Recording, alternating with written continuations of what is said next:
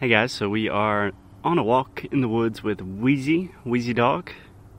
She is taking a little bit of a rest, and I'm here with Alexia. Say hey. Hello. How are you?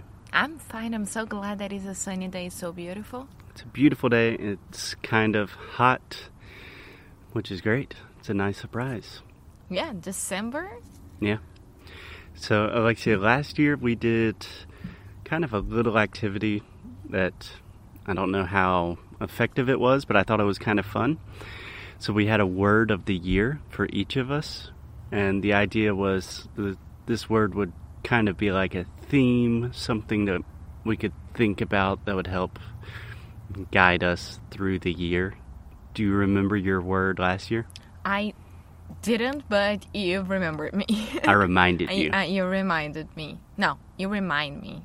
I reminded you. Yeah, you reminded me which was adapt, to adapt. To adapt. Yeah. So, what was your idea with to adapt? I think that I already knew that 2019 would be a very, very complicated year for yeah. a lot of reasons. So, I would have to adapt for many reasons. Yeah, it was definitely a transitional year for both of us. So kind of go with the flow. Do you think you did a good job with adapting? I think I did. I think I, am still doing. I think you crushed it.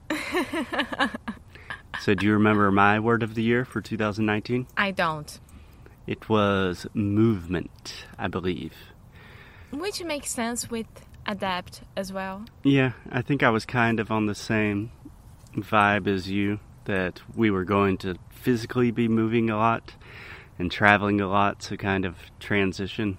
But I was also thinking about um, just kind of movement of my physical body, my thoughts, doing different things. And yeah, we moved a lot. We moved a lot. Yeah.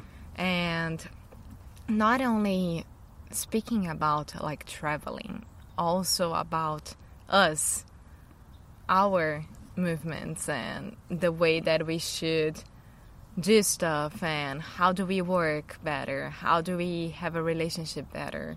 How do we have a better relationship? yeah better relationship. And how do we take care of ourselves and yeah. Yeah. Metaphorical and physical and literal movement all at the same time. So do you want to do words for 2020 yes. Well it's a new decade yeah. Yeah. That's crazy. Yeah. I think that for 2020, which would be the first year of a of a new decade, and one second because Wheezy is stuck. Do you want me to take Wheezy? No, that's fine. I think that the word for me would be calm. Calm. Yeah. Relax. Yeah. Cool. So, what does that mean to you, calm? Because I want to be 2019. I want to be the opposite of 2019. Speaking about the amount of stuff that we have to do. Yeah. Not that I don't want to travel, not that I don't want to do new stuff, but I don't. I want to do it very, very calmly. yeah. I think that's totally natural to kind of not have the opposite reaction from the year before, but kind of to have a little bit of pushback in the other direction.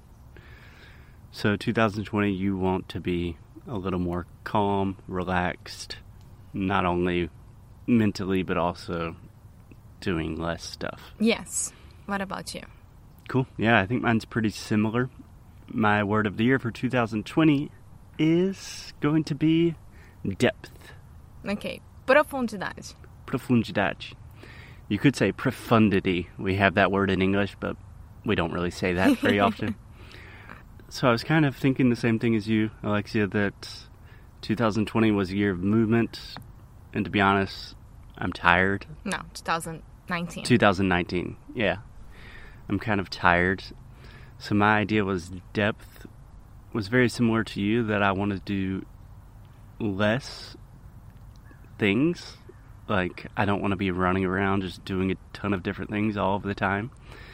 So, focus on less things, but focus on doing them better. Be more focused on a small amount of things and really go deeply into them. Yeah. Does that make sense? Yes, yes, it does.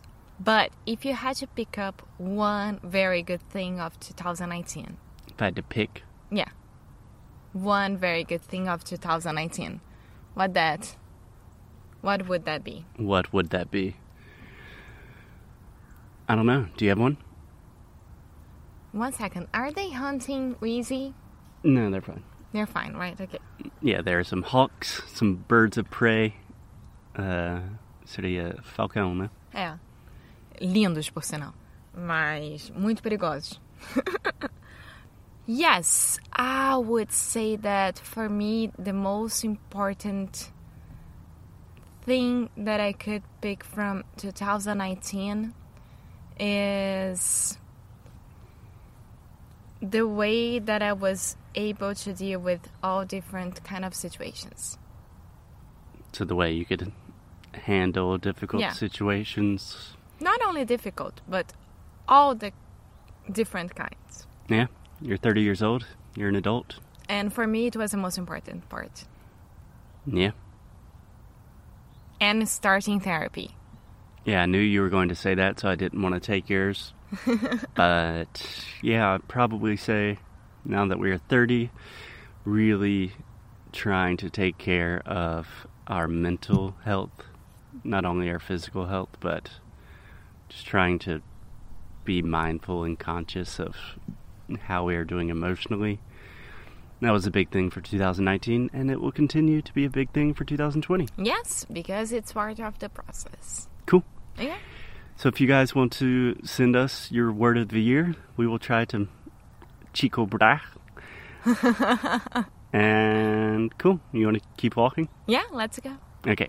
See you guys later. Bye.